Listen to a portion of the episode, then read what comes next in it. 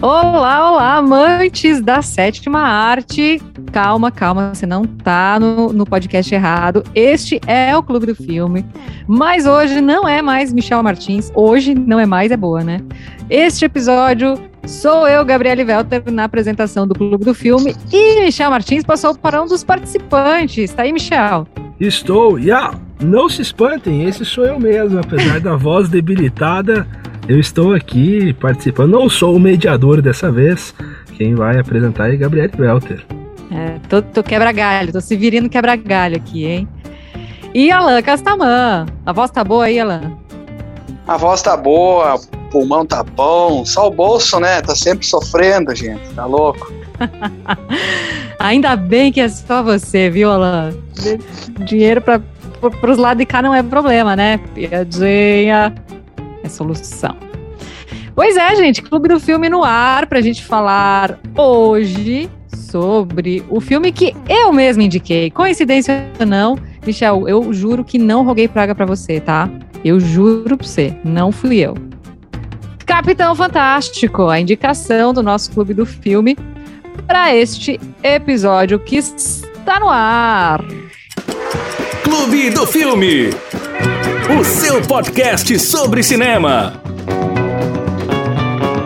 E pra gente ter os nossos combinados por aqui, porque combinado não sai caro, né? Tem alerta de spoiler, porque a gente sabe que a gente fala demais. Demais não, a gente fala o que precisa falar, o que chama atenção. Então, se você não assistiu Capitão Fantástico, que é a nossa indicação de hoje, que é um filme lá do ano de 2016. Vai, já deu tempo de assistir. Se não deu, pausa, depois você segue, assiste o, o, Capitão Fantástico e depois vem aqui bater um papo com a gente, vai lá no Instagram oficial Clube do Filme, comenta também na publicação, troca uma ideia com a gente, fala o que, que você achou, se a gente falou muita lorota ou não. Enfim, participa e interage com a gente.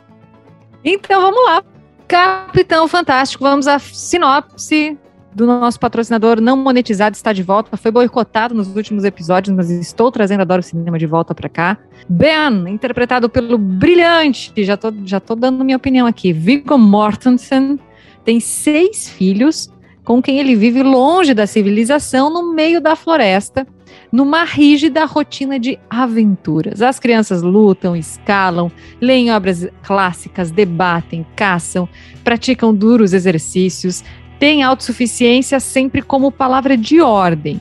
Certo dia, um triste acontecimento, já dando spoiler por aqui, né? A mãe acaba falecendo e isso faz com que a família, a família deixe o isolamento para o reencontro com parentes distantes e porque era um desejo da mãe. E mais isso acaba trazendo aí vários conflitos. Capitão Fantástico, para nossa análise técnica aqui no Clube do Filme, Michel Martins. Qual a sua avaliação? O que, que você tem para falar? É, gente, eu tinha até. Ficou engraçado até no último episódio que eu falei quem é o Matt Ross, né? A gente ia descobrir nesse episódio. O Matt Ross, na verdade, ele é um ator, né? Ele foi um ator em vários filmes da sua carreira toda ele foi, atuou e ele foi diretor apenas em dois filmes. E um desses filmes foi o Capitão Fantástico. Ele que foi ator aí em filmes como Os Doze Macacos, A Outra Face, Psicopata Americano, filmes famosos, né? O Aviador, com Leonardo DiCaprio também. Ah, ele acabou se aventurando aí como diretor e ele foi diretor de apenas dois filmes.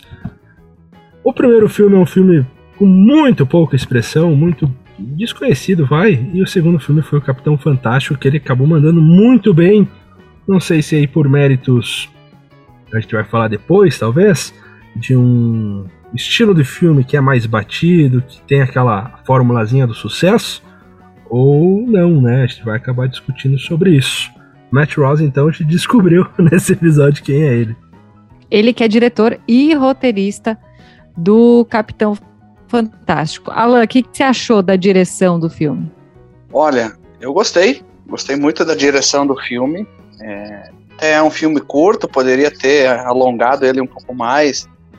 E, e explorado um pouco a, a questão da, das viagens, porque uma boa parte do filme a família passa dentro do.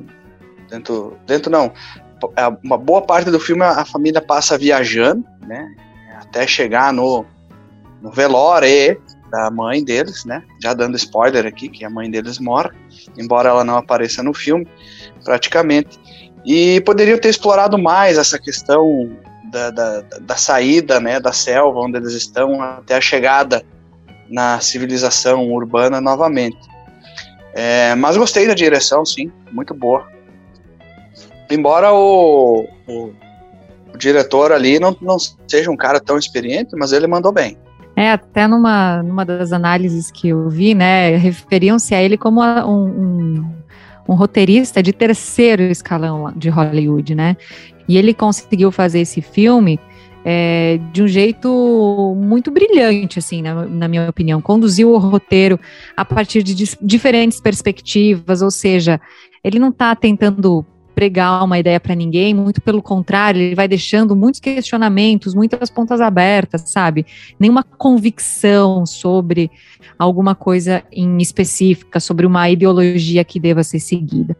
Sobre é, faltas, ausências na narrativa, para mim a sensação que ficou é de uma ligação um pouco mais, de contar um pouquinho mais da história do que do antes, né? Do antes do da mãe morrer, de como foi, do, de exatamente como é que foi construído o processo deles decidirem ir para o meio para o meio do mato, né? O que, que levou eles a, a, a tomar essa, tomarem essa decisão. Claro, é citado, fica claro no filme que eles não concordavam com o andar da sociedade, que eles estavam preocupados com o mundo que os seus filhos estavam sendo é, criados, que eles estavam nascendo, né? Então, eles decidiram dar um outro tipo de educação. Aliás, é um, um, assunto que a gente pode entrar mais à frente. Tem uma questão da desescolarização também, deles não irem, né? De educação, tem uma pauta. Esse filme re, repercute muito nesse lugar, né? Em, em várias conversas ou debates sobre isso. Então, é, para mim ficou faltando um pouquinho de embasamento na narrativa do porquê eles foram mas, é, mas não, mas isso é uma análise que eu tenho assim discutindo muito depois do filme, porque em si ele cumpre muito bem o seu papel, né, como roteirista e como diretor. Olha, eu acho que já essa parte aí do contar antes eu discordo porque tá, já tá dito que foram e acabou. Ah, eu não acho que precisava contar, não. Acho que ele parte desse pressuposto e ele funciona bem assim. Porque justamente a direção e o roteiro, eles seguem né, essa, a ideia, eu acho, principal do filme, é esse road movie, né? Esse filme de estrada, parecido aí com A Vida Secreta de Walter Mitty, de Little Miss Sunshine, que tem essa, essa aventura na estrada, uh, esse explorar o desconhecido, conhecer o novo, e ele segue essa fórmula de, dos problemas na estrada, as revelações que são feitas para no final acabar aí de uma forma mais conciliadora e mais feliz. Ah, é aquele roteiro batido que funciona sempre, né? Um filme que sempre alegra, que sempre dá aquele. aquele. deixa o coração quentinho, né? No final. Então acho que ele se manteve aí na média, se manteve aí sensato, ah, não fazendo além, talvez até do que as capacidades dele como diretor e roteirista. Ele se manteve aí no dentro do que ele era capaz e fez muito bem não tentou forçar a barra, né? Porque tem momentos de humor, tem momentos de drama. Eu chorei, eu ri, enfim. Mas méritos aí pro, pro diretor. Vamos falar da fotografia do filme, esse assunto que você, Alan, e você, Michel, dominam muito melhor que eu, conseguem fazer ótimas observações sobre isso. Alan, comece você agora. O que, que você achou da direção de fotografia do filme? Então vamos lá, né? Dentro das cenas que a gente tem de fotografia, é, dentro das cenas que a gente tem no filme, a fotografia ela é muito bem utilizada, várias delas é, com cenas de luz natural ou quando a luz é artificial, então, por exemplo, cenas noturnas, fica aquele breu assim, não dando a entender que é que nem aqueles filmes que tem uma, uma luz de vela ou de fogueira que clareia tudo, né? Então, é, ele foi bem comedido nas iluminações, mas o destaque da fotografia para mim são os cenários, é, esse mix entre selva de pedra e a natureza, né? Árvores, matas, aí você muda, né, para um ônibus todo ele de ferro que que ringe, né, que range, é, estradas, buzinas, é, paisagem, pôr do sol, nascer do sol, anoitecer. Enfim, gostei muito da fotografia desse filme também. E é nesse ponto que eu acho que eles poderiam ter explorado um pouco mais, lembrando até aquele filme que a gente assistiu é, do, do, da mulher lá, meio nômade e tal, que ela decide que trabalha na Amazon lá, esqueci o nome, desculpa. Nomadland. Então, assim, Nomadland. Então, é, ele poderia ter explorado um pouquinho mais as paisagens, né? Porque, pô, numa viagem de dois dias, que é mais ou menos o que eles demoram para ir da onde eles estão até o velório, é, quanta coisa bonita eles não vivenciaram, não presenciaram dentro daquele ônibus, né? É um trajeto longo, então acho que poderiam ter explorado mais a fotografia no quesito paisagens, porque os Estados Unidos é, é lindo, né? Eu achei muito bonito uh, quem foi a diretora de fotografia deste filme, né? Quem deu aí o aval e o pitaco na maior parte dos cortes de cena e posicionamentos de câmera foi a Stephanie Fontaine. Ela que não tem um outro trabalho de tanta expressão assim. Ela é conhecida pelo O Profeta de 2009 e por Jack de 2016. Eu não assisti nenhum dos dois, então não posso falar. Uh, mas em Capitão Fantástico eu gostei dessa escolha de mostrar planos muito abertos em vários momentos, principalmente na questão da natureza, né? Uh, mostrando essa vastidão, uh, porque o filme ele, ele quer ser neutro, né? Sobre o que é certo, o que é errado. Talvez os extremos eles são errados, né? Falando na vida real, sim, os extremos são errados, mas no filme ele quer dizer talvez isso e a, talvez o, o bom senso e a mescla seja o melhor a se fazer, mas ele quer mostrar que como eles veem, né, a natureza como algo muito amplo, como muito grandioso, muito calmo, né? Tem várias cenas, até tem uma cena que eles estão meditando e tem aquela câmera, o ângulo bem aberto, eles meditando ali no cantinho da câmera, mostrando todo aquele aquele cenário bonito, aquela paisagem, uh, momento até de luto do personagem aí do Ben, uh, tem uma câmera aberta pegando toda a cachoeira e ele tá lá sentado uh, recebendo aí a torrente de água, né, descarregando as energias lá. Então, parabéns aí para Stephanie Fontaine. Ela é francesa, se não me engano, ela trabalhou em vários filmes de língua francesa aqui na, na cinematografia dela. E fica aí o meu, meu parabéns pro trabalho dela. Lembrando que as gravações do filme, né, a gente fala de cenários muito bonitos, elas foram feitas especialmente em Washington, o estado de Washington, né, que tem regiões incríveis, né, florestas incríveis. Quando eu olhei a primeira vez, eu pensei, será que foi lá no, no Yosemite? Mas não, não foi. E no Novo México, né, que é, ou seja, é justamente essa jornada, né, de onde eles partem, que é do, do de Washington, da floresta, de um lugar mais isolado, né, para os bichos grilo, é, e descem até Novo México, que é onde está a família da mãe das crianças, né? Que a mãe das crianças faleceu, elas vão pro, pro enterro, que a família decide fazer totalmente diferente do que ela queria, né? Do que ela tinha deixado no testamento.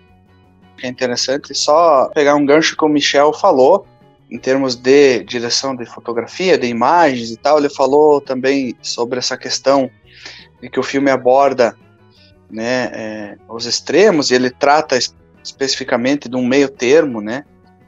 Para mim o filme, é, não concluindo, mas ele se resume a isso, a mostrar para as pessoas, mostrar ao espectador que assiste essa questão de que o equilíbrio é o caminho, né? A gente pode ir aos extremos, não tem problema. É interessante que a gente vá e só não pode se perder por lá, que foi o que aconteceu com essa família, né? Eles foram para o lado extremo da, da, da, de, de se isolar da sociedade e, obviamente, o filme mostra é, as, os pontos fortes disso, mas também mostra os contrapontos negativos, né? Então, para mim, o filme é isso, é sobre equilíbrio.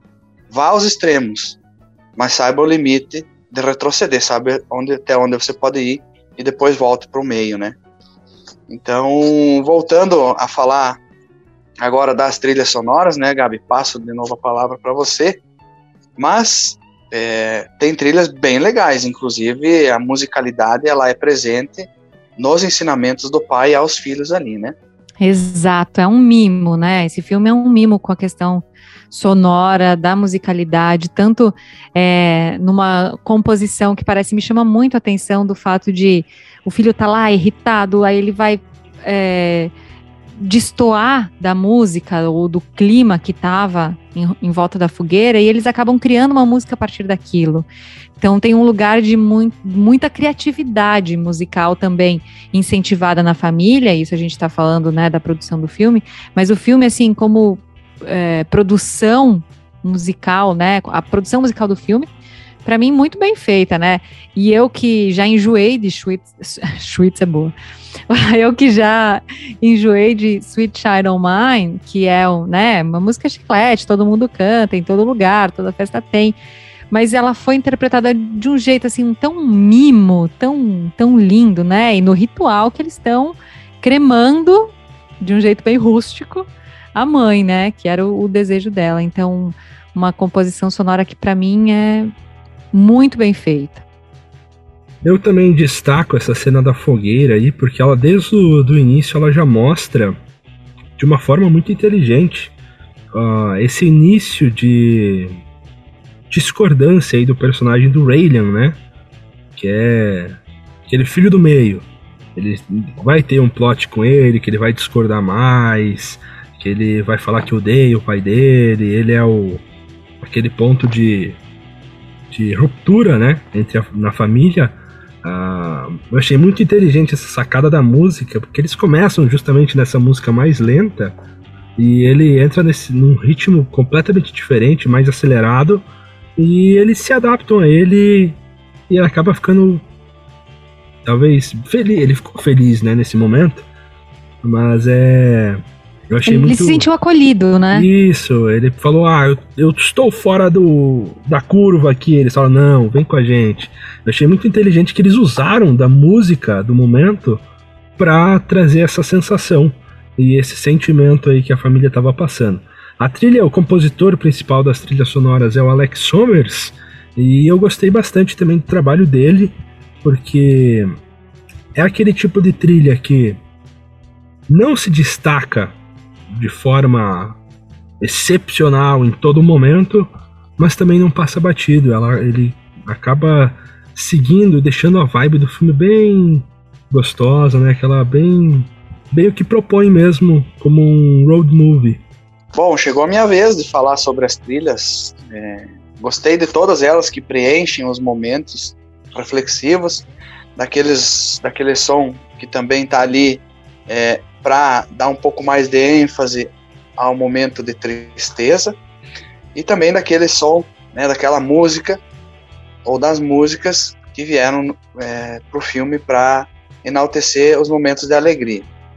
É, é, importante a gente falar que a música ela faz parte também de uma educação, né, de uma, é, de uma vamos dizer assim, de um, não vou dizer que é um homeschooling, um assunto até muito em evidência atualmente, mas eu acho que o filme também aborda muito essa questão de até onde, né, é, a educação ela é, ela é aceita, né, uma uma vamos dizer assim uma doutrinação. Então existe uma linha tênue, né, uma divisão muito é, fina, muito fraca né? Que é do ponto que você está ensinando, que você está educando, para não passar para o ponto de uma doutrinação, que faz você não ver o outro lado da moeda. Né? E a música também está ali, fazendo parte desse conjunto. Quase que é, sendo uma doutrinação, porque eles não conhecem outro tipo de som, né? Ou a música que eles têm acesso e talvez são permitidos ouvir e tocar, são músicas clássicas, músicas eruditas. Então, é, de certa forma, a música como educação tem o seu papel no filme também de doutrinadora. E para finalizar, né, Sweet Child O' Mine ali do Guns, sei lá se é deles a música, mas para mim só existe eles cantando. É, foi muito legal eles ter colocado isso, porque a letra até combinou muito bem com aquele momento do velório, né, da cremação uh, algo que a, a, ela, tinha deixado escrito num testamento que queria música e dança, né? Então acho que foi muito bem a calhar aquela cena, meio que foi uma cena assim que acho que, acho que ninguém vai esquecer, de quem assistiu o filme já, jamais vai esquecer.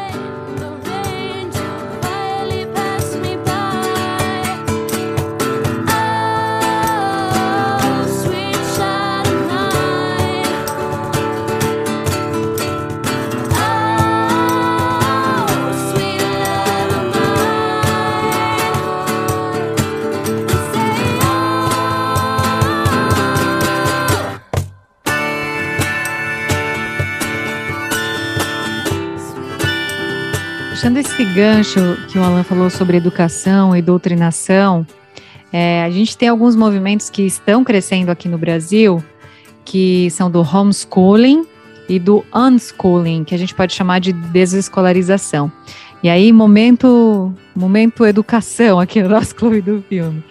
Existe uma diferença, né, entre esses movimentos do homeschooling e do unschooling, eles são muito comuns nos Estados Unidos, né? E aqui no Brasil, o, a gente traduziria o homeschooling como o pai, os pais, né, tirarem a criança da escola, mas seguirem um, um cronograma didático, digamos. É como se eles fossem só tirar a criança da escola e colocassem, ou eles educassem os filhos, ou uh, tutores fariam essa educação, ou seja, teria, é, é, digamos, quase que carga horária, enfim, teriam os objetivos ali a serem alcançados. E quando a gente fala do unschooling, que é a desescolarização, como foi é, traduzida aqui no Brasil, coincidência ou não, é, justamente nessa semana eu estava é, assistindo um material da Ana Tomás, que é uma, uma atriz bailarina, e o marido dela, que é o Fábio Markoff, ele é um argentino, é, mas que mora aqui no Brasil já tem muito tempo, e eles é, são muito conhecidos dentro desse movimento do unschooling.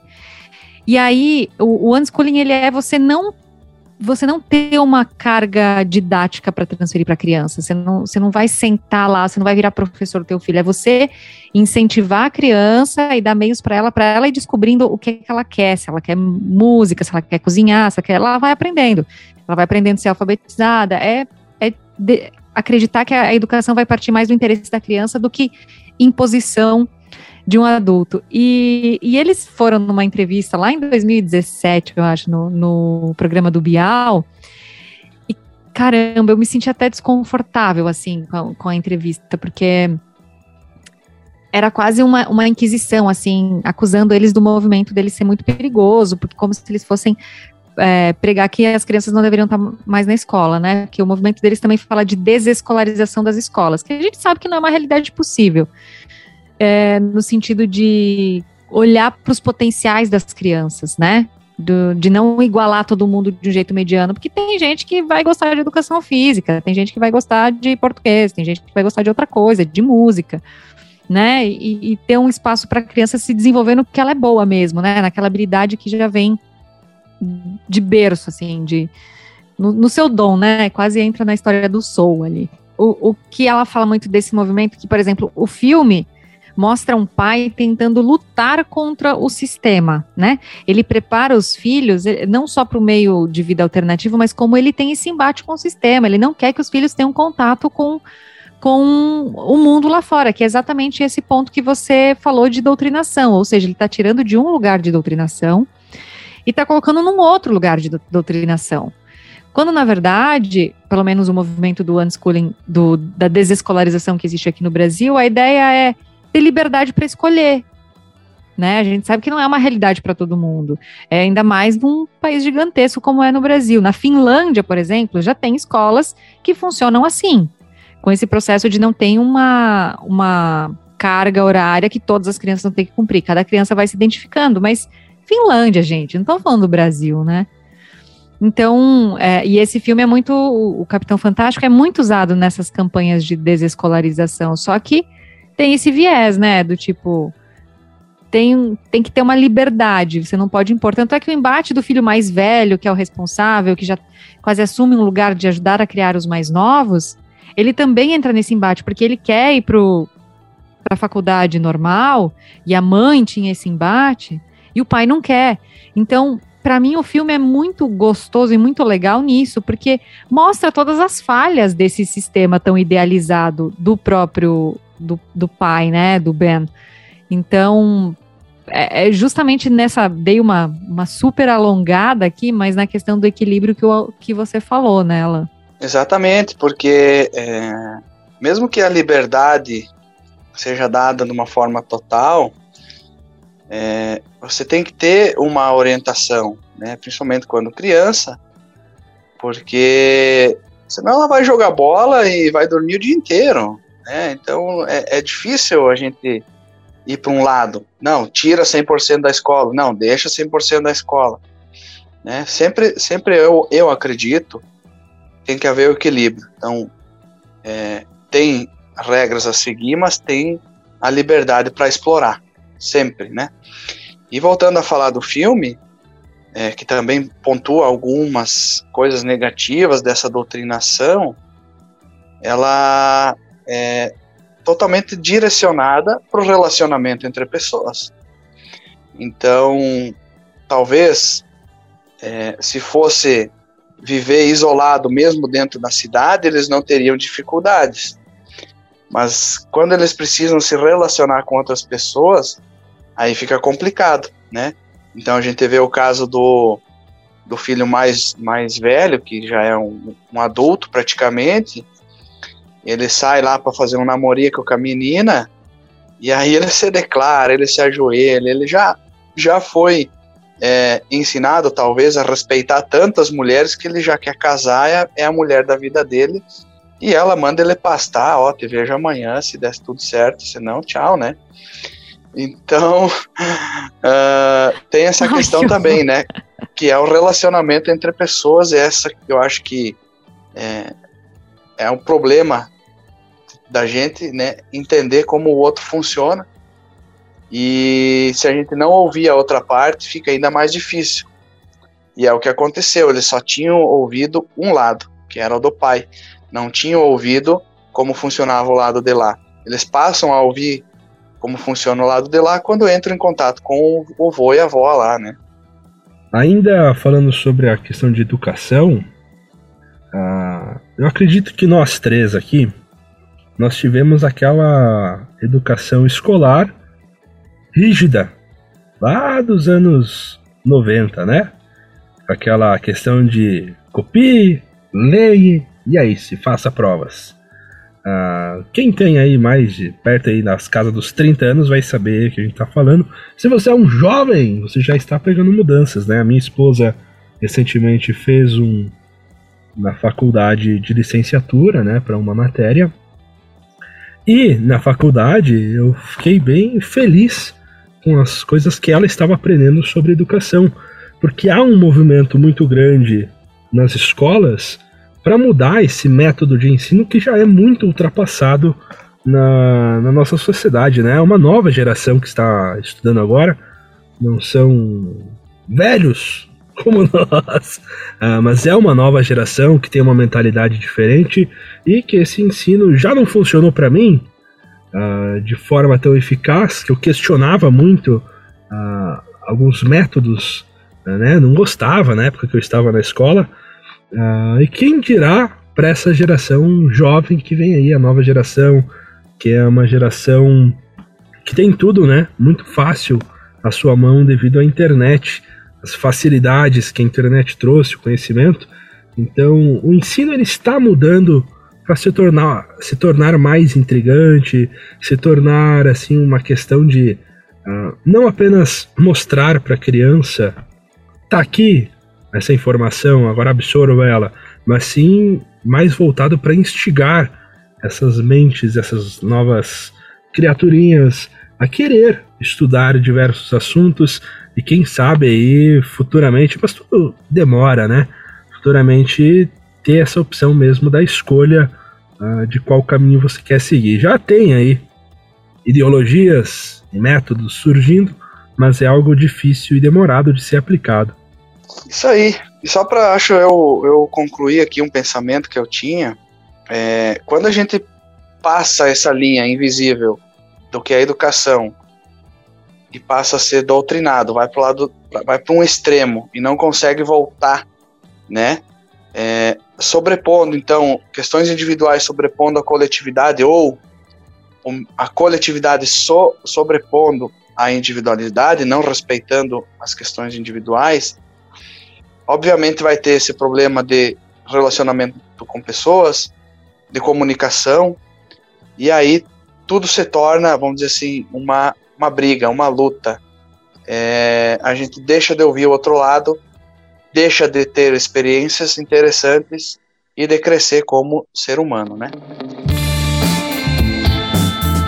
Eu queria destacar é, uma coisa que me chamou a atenção, que é o fato de a família ter, né, seis filhos, que faz parte hoje é, de poucas culturas, né, ter tantos filhos assim, porque não é fácil criar crianças, criar pessoas, educar, formar, né, ensinar.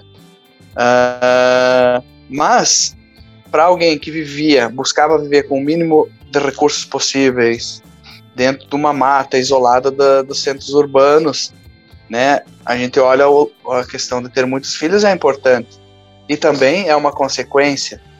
Não tem televisão, né? Diziam os antigos. Aí você faz filho.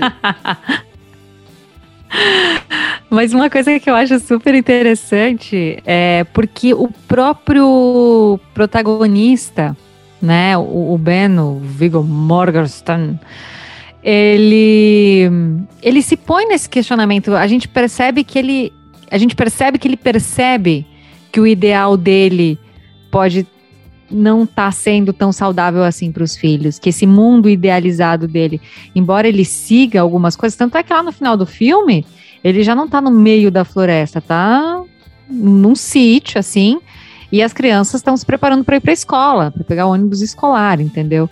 Então, esse question... a gente percebe que o questionamento existe dentro dele, que ele, embora ele esteja doutrinando os filhos de alguma forma com esse pensamento, todo esse episódio, tudo que tem acontecido, esse contato com o mundo externo, embora em alguns momentos reafirme a qualidade da educação que ele está dando para os filhos dele, porque tem uma cena hilária, né? Que é quando ele chama os sobrinhos de 13 e o outro deve ter, sei lá, 15, 16 anos, já está na high school, e pergunta sobre Declaração dos Direitos Humanos. Que, que em inglês é bills, né? Que seria a mesma coisa que uma, uma nota fiscal, alguma coisa assim, uma conta.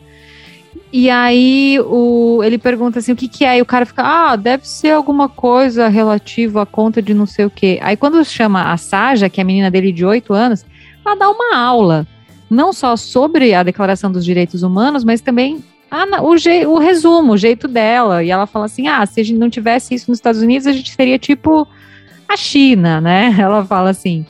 Então, percebe-se que como seres em muitos lugares, como seres humanos, eles são muito mais preparados que aqueles filhos que estão com a cara sempre no celular, né? E, e, o diálogo aberto que eles têm sobre os inúmeros temas, sobre sexualidade, sobre é, drogas, sobre um monte violência. de coisa. Um, um, violência. Um, a cena uma... do videogame é legal. Né? e aí os, os, os moleques vidrados no videogame, eles, os outros assustados, enquanto eles matam o, bicho selvagem no canivete, né? Não é bem um canivete, mas enfim, ganha uma arma de casa. Então, tem um lugar muito especial desse, dessa criação dele, mas ele está se questionando o tempo todo sobre o um lugar que não é tão legal, né? E aí o, o, o, final do filme meio que mostra isso, que ele cedeu a algumas coisas, né? É, é, sobre e ele o, muda, muda a chave, né? Ele muda a chave, né, Gabi? No meu ponto de vista, naquele momento em que ele questiona o filho mais velho a respeito de ter sido chamado para seis universidades, né? Que teria feito isso escondido dele, mas que na verdade quem começou esse movimento foi a mãe dele. Então, pô, uhum. ele, ele começa a se, a se questionar: né, será que eu estou no caminho certo com os meus filhos? Esse caminho que a minha é, mulher, que agora já é falecida, estava tentando é, oferecer aos nossos filhos, será que ele também não é importante? E daí ele começa a mudar a chave, né? É bem, bem bacana, é um filme que não diz é, faça isso ou faça aquilo, mas ele mostra todas as variáveis possíveis né? Quais as consequências de você ir para um lado mais fanático, mais extremo e não retornar para o ponto de equilíbrio, né? É, essa cena aí é do Bodavan, né? Que é o filho mais velho, uh, no qual ele fala: uh, se não estiver em um livro, eu não sei de nada, né? Porque justamente há essa falha de socialização, de ele tinha muita dificuldade em conversar com qualquer outra pessoa que não seja a família dele, que ele conviveu, né? Que ele tinha essa intimidade. E, mas é interessante que apesar dessas falhas uh, aí de socialização, o método de ensino do Ben, personagem do Viggo Mortensen, ele instigava as é crianças. É fantástico. Sim, ele é o Capitão Fantástico, né? Como diz o filme. Uh, ele instigava as crianças a refletirem e colocarem um ponto de vista sobre o que elas estavam falando. Tem a, aquela cena do ônibus que a filha dele está lendo Lolita, né? Que tem um tema uh, bem polêmico, né? Uh, Muito ele, legal. Ele instiga ela e fala: tá, uh, eu não quero saber a sinopse do livro, eu não quero saber. interessante, interessante é a palavra proibida lá para eles, né? É muito legal, é muito interessante isso, é uma palavra proibida. Ele ensina as crianças, ele estimula, não ensina, ele estimula as crianças a pensarem por elas. Sim, daí naquela cena do livro da Lolita, ele fala: Eu não quero saber sinopse, eu não quero palavras rasas, eu quero saber quais são os seus sentimentos, qual que é a sua opinião sobre isso. E ele instiga ela e ela fala, e ele fala: Muito bem, parabéns. Então, esse tipo de ensino é muito interessante uh, e é o que devemos trazer para nós, né? Acho que um ensinamento. Uh, se questione, uh, pergunte a si mesmo sobre algum assunto, não apenas leia e replique as coisas que estão aí. É algo que a gente pode aprender com o Capitão Fantástico. Exato, né? Num mundo em que você vê um comportamento de manada cada vez mais estimulado, né, por rede social. É, como o Alan falou em alguns episódios anteriores, acho que era na questão do, do não olhe para cima, né? A pessoa, a rede social e, e, o jeito que, que o marketing tem funcionado em algum, né? Em alguma medida, é, faz as pessoas comentarem é, replicarem coisas, comentarem coisas banais só para estar tá no meio do assunto, sabe? Não dá um tempo de a pessoa formar um senso crítico, né? Cada vez as conversas são mais rasas, é, cada vez as pessoas pensam menos por si, porque essa é a verdade. A gente tem tanta liberdade, tanto acesso à informação, mas as pessoas não param para fazer uma análise. Por quê? Porque dá trabalho. Dá trabalho você pensar por você mesmo, você ter uma análise que é sua. E você não precisa nem sair por aí defendendo, ou militando, ou se engajando em qualquer luta contra alguém. Não é isso. É você pensar por você, sabe? De, de ter uma opinião que você formou a partir do seu raciocínio. E nesse ponto, o filme é muito rico, né? É, é, culturalmente falando, né? Em termos de literatura, por exemplo, né? Inclusive, o, o Matt Ross fez o, o Mortensen ler vários livros antes de interpretar o personagem. E muitos desses livros são citados durante a, a narrativa, né? Então você traz uma, um conhecimento, né, do próprio diretor e roteirista. Entre os filmes estão Armas, Germes e Aço, Os Destinos das Sociedades Humanas, é, que é do Jared Diamond. Tem Middlemar, um estudo da vida provinciana, do George Eliot. O Tecido do Cosmo, do, o Tecido do Cosmo, do Brian Greene. É, Irmãos Karamazov, um clássico de Dostoiévski é, o Vladimir Nabokov, que é então o autor de Lolita, né? Que o Michel citou aqui, aquela cena linda, né? Muito, muito boa aquela cena mesmo. E o próprio Noam Chomsky, né? Que é o cara que eles não comemoram o Natal, eles comemoram o aniversário, acho que é do, do Chomsky, né? Que é um, um estudioso norte-americano, um cara que realmente existiu, né? Não, não o Papai Noel, né? É, Claro que o Natal é sobre Jesus Christ, mas, ah, enfim, pelo, pelos ideais que ele acredita e do jeito que ele, de novo, doutrina as crianças, ele exclui o, o Natal e e impõe, ou os presentes são entregues aí no dia, na comemoração do Noam Chomsky, que é um, um cara, foi inclusive professor emérito do, do MIT, né, do Instituto de Tecnologia, e foi autor de trabalhos fundamentais sobre matemática das linguagens formais. Presta atenção nisso, matemática das linguagens, e que influenciaram diretamente em estudos de psicologia co cognitiva e até mesmo ciência da computação. Então, filme riquíssimo, assim, de verdade, me impressionou. Você falou que ele existiu. Ele existe ainda, o Chomsky, né? Ele tá vivo, tá com 93 anos de idade. O Gabi já matou o cara. Matei, velho, coitado do Chomsky.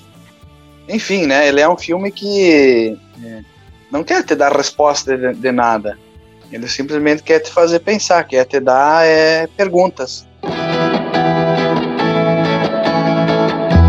Bom, vamos falar sobre os atores, né? Além da super atuação do Viggo Mortensen, que tem esse sobrenome dinamarquês, porque realmente o pai dele é dinamarquês, a mãe é que é americana. É, eu quero destacar aqui a interpretação do George McKay, que é o, o ator George McKay, que interpreta o filho mais velho do, do Ben, né? É, preciosidade o menino, acho, achei a atuação dele muito boa mesmo. É, ele é o que mais, mais aparece, mais se destaca, até por causa da, acho da idade, né? Uma consciência já muito madura, embora as outras crianças também sejam maduras, né? Até mesmo aquele que começa a questionar, que é um filho ali do meio, né? Pô, ele já está demonstrando uma certa maturidade, né? Uh, mesmo não sendo ainda um, um, um adolescente formado ou um adulto, Uh, mas voltando à questão dos, dos, das atuações, realmente o George Mackay ali, ele se destaca.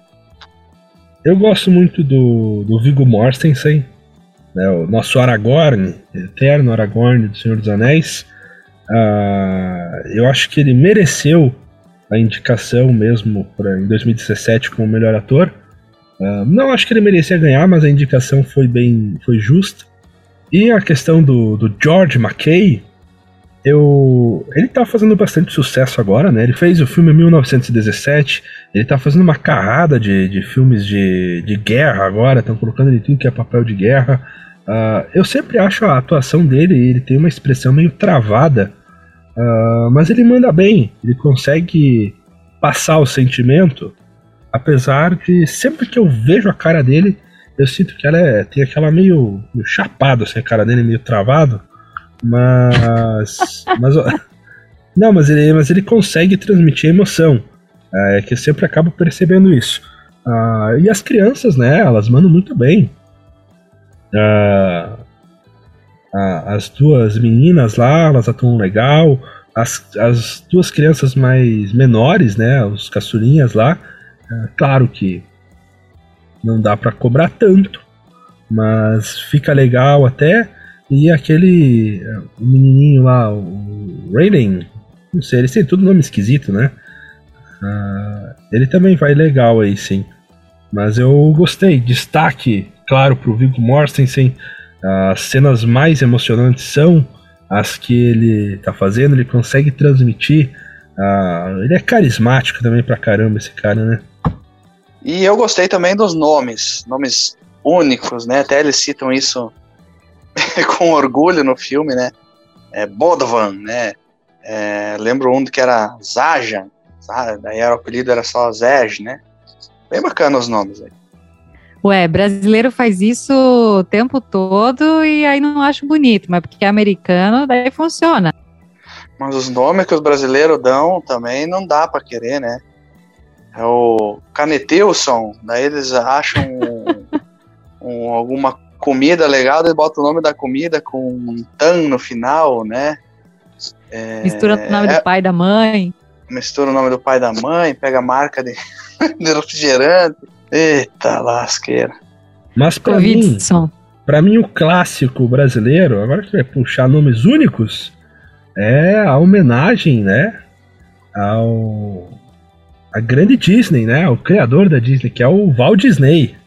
Esse para mim é o clássico brasileiro. que não tem, Boa. não tem nada aí para superar esse nome aí. É... Abraço aí pro, pra qualquer Walt Disney. esteja ouvindo esse podcast. Se tem algum Walt Disney ouvindo a gente, comenta, curte lá no nosso Instagram, pode xingar a gente também, não tem problema. E qual que é o Instagram, Gabriele Welter? Oficial Clube do Filme! Arroba Oficial Clube do Filme.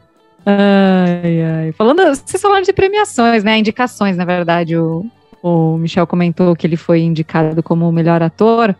Esse filme venceu é, o Festival Internacional de Cinema de Busan, o Save Earth, na categoria, né? No Festival de Cannes, o Matt Ross ganhou Cannes, Cannes na França. Ele recebeu o prêmio de melhor diretor nesse filme. Também foi premiado na, no Festival Internacional de Cinema, Cinema de Karlovy Vary, não sei onde fica isso, mas está registrado aqui, e também no Festival de Cinema de Roma, na Itália, além de, do Festival Internacional de Cinema de Seattle. Vamos às curiosidades gerais aqui do filme, né? Observações gerais, agora sem ordem, sem, sem necessidade de análises muito profundas, mas uma. Antes o Alan estava falando sobre o relacionamento do menino com, com a menina, que ele não sabia nem o que fazer, né? O mais velho.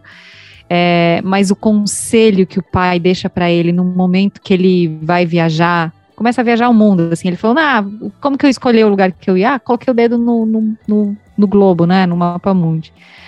Então ele, ele traz essa mensagem muito gentil, né? Ele diz assim, ó, se for fazer sexo com uma garota, seja gentil com ela, trate ela bem, trate com respeito e dignidade, mesmo que não a ame.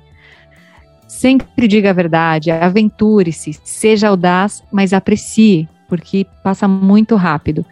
Embriague-se, enfim, ele segue aí nos conselhos e no fim ele diz: não morra. Porque ele realmente quer que o filho experimente a vida, né? Ele já muda esse posicionamento de doutrinador e só pode ouvir música clássica e não sei o quê. Porque a vida tá aí para ser vivida e experimentada. E essa, essa para mim é uma das cenas mais lindas do filme, assim, muito, muito, muito bonita mesmo. Bem legal. E afinal de contas, o pai das crianças e a mãe, eles tiveram a oportunidade de viver o outro lado para depois escolher. Por que não é, ou então, por que proibir? Ou por, por que não dar essa oportunidade aos filhos também, né? Exatamente. Assim como o filme também trata de várias dualidades, né? Se você vê, por exemplo, a violência com que o filme começa, né? Porque ele começa com uma cena muito forte, que é meio que o ritual de passagem do menino para homem. Então ele caça é, aquele era um, um cervo, não lembro mais agora que animal era. E aí depois, acho que era o fígado, come, não sei o que, tem aquela cena de sangue, e daqui a pouco eles estão se divertindo no rio.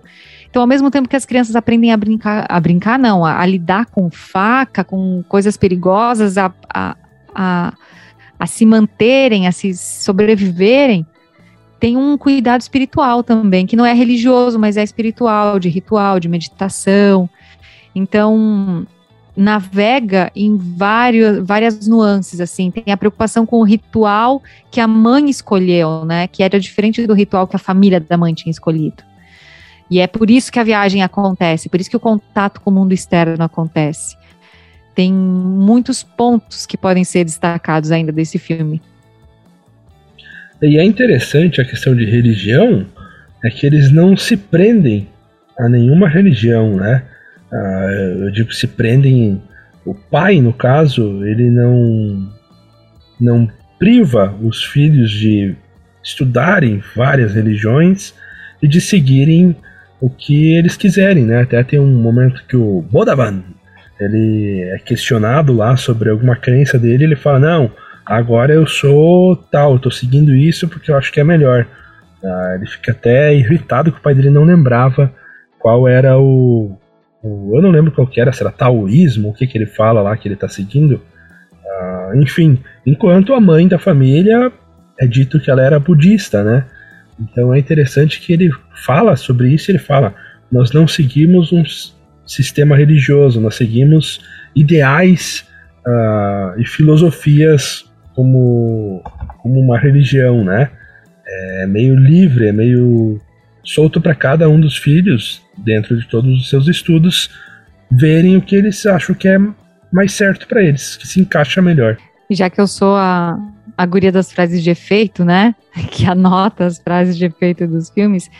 Tem uma ideia deles que é, é dita no começo do filme e é repetida é, no final também, que mais para o final, né? É, de que a gente não é definido pelas nossas palavras, mas sim pelas nossas ações. É o que a gente, muito mais o que a gente faz do que aquilo que a gente fala que faz a diferença no mundo. Oi, tem uma curiosidade que eu anotei aqui também, que eu achei muito legal. Não parece que o cara tá tomando chimarrão várias vezes lá? Tá, um ele tererê, um estava. chimarrão. Ele estava tomando chimarrão, sim, eu percebi isso também. Não sei, fiquei curiosa para saber que bebida era aquela que ele estava tomando, se era o nosso chimarrão aqui ou se era outra coisa.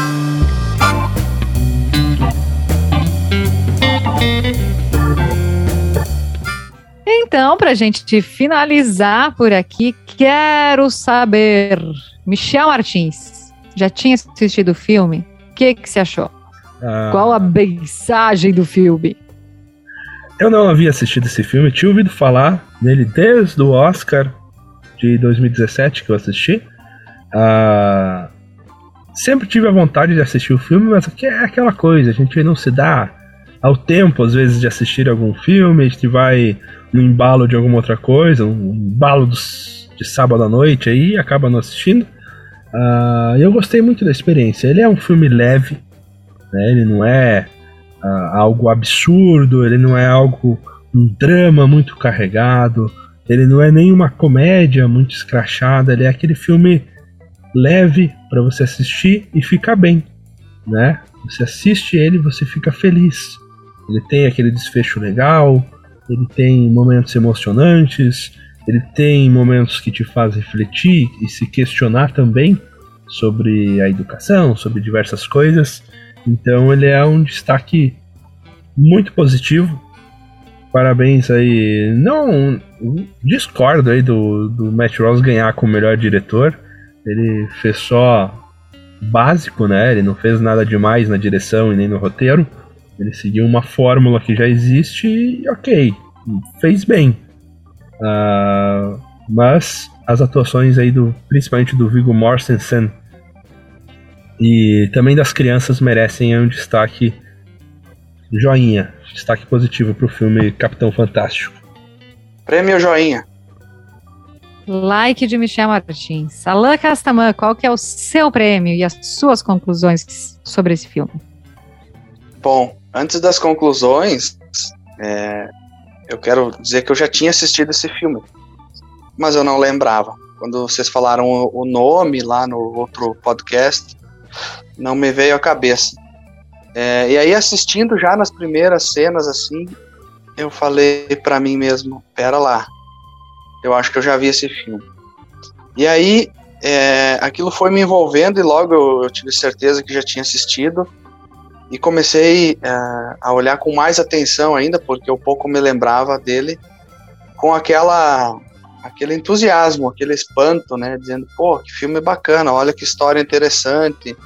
Obviamente já tirando minhas conclusões, discordando de algumas coisas, mas depois que o filme acabou, né, é, a gente muda algumas coisas que havia pensado durante o filme. Né? É, olha, se eu fosse dar uma nota aí de, de, de estrelinha, né? De, até cinco estrelinhas. Com certeza um 4, um 4,5 aí. Muito bom. Ó, a Alain já querendo instituir nota. Eu que odeio dar nota para as coisas, Né, né? eu pensei que, Não- é o Alan falando sobre nota, devia, a Gabi devia estar se remoendo ali. Já deixo claro aqui de cara que eu não vou dar nota, né? Eu não tinha assistido esse filme, indiquei um filme que eu não assisti. Quem Dá uma indicou nota de esse filme? Rodapé. né? Nota de ro- não, rodapé também é muito pequeno, pro tanto que eu falo, nota de rodapé não cabe. É, quem indicou esse filme, quem me falou sobre esse filme, dizendo que era um dos filmes mais lindos que já, que já tinha assistido, foi uma ex-colega de faculdade nossa, a Silvana Weber. E aí, quando eu tinha que indicar o filme na, na semana passada, e eu tava naquela, meu Deus, qual que é? E eu lembrei do filme Na, na Natureza Selvagem que eu sabia que tinha mais ou menos a- um, um enredo próximo, assim, sobreviver na natureza e tal. Mas, e até existem comparações entre esses filmes, né? Se na natureza selvagem, selvagem teria dado certo, o protagonista seria o, o Mortensen ali, né? Seria o Ben. Teria encontrado alguém, casado, enfim. Que também é um filme que, que não é recomendação para o próximo, mas quem sabe um dia apareça por aqui, até porque tem, enfim, uma trilha sonora incrível, uma história baseada em fatos reais. Gostei muito do filme, acho que traz questões assim super contemporâneas, né? Super atual, suscita várias questões sobre paternidade, sobre família, é, sobre a sociedade, é, sem dar uma, muita resposta pronta, mas deixando muitas indagações, que é isso que a gente já comentou, e é o que eu adoro num filme, né? Que permita que eu possa refletir mais e buscar mais informações sobre os assuntos que me interessam e aí poder tirar as minhas próprias conclusões. É um filme que faz rir, é um filme que faz chorar, e um filme que acaba deixando a gente leve no final e muito reflexivo. Um filme que, particularmente, um tipo de filme que eu gosto muito. Então, estou bem feliz com a escolha. Obrigada, Silvana, pela indicação. Obrigada, gente, por ter topado o desafio, embora vocês não tenham muita escolha, né? E vamos para o próximo indicado. Quem faz a indicação do próximo filme? Michel Martins. Aê, pra mim é sempre uma alegria aí, que eu sei que vocês ficam ansiosos pelas minhas indicações. É uma desgraça. É uma desgraça. Fica entre o terror que eu não quero e a animação que o Alana não quer, né? Não, então dessa vez ele é um filme que flerta com o terror, mas não é. É uma ficção científica. É um filme Ixi. de 1984, dirigido por ele, né? James Cameron um filme aí com Arnold Schwarzenegger é O Exterminador do Futuro. Primeiro, o clássico. Qual que é o ano? 84? 84. Onde você encontra para assistir, se você está se perguntando agora? Se você tem assinatura na Amazon Prime Video, se você tem assinatura no Telecine, Globoplay, você pode assistir. Esse filme está disponível hoje, nesse exato momento, está disponível nesses canais por assinatura, ou você pode alugar aí no YouTube, Globo, Globo não, YouTube, Google Play Filmes e Apple TV também está disponível para locação. É o filme O Exterminador do Futuro do James Cameron. Vamos lá, de volta ao passado, né? Muito bem, essa indicação do Michel Martins, confesso que achei que poderia ser bem pior. O Exterminador do Futuro é a nossa próxima indicação para o clube, clube do Filme, daqui a 14 dias. Até lá! Feito. Valeu. Tchau. Beijo, tchau.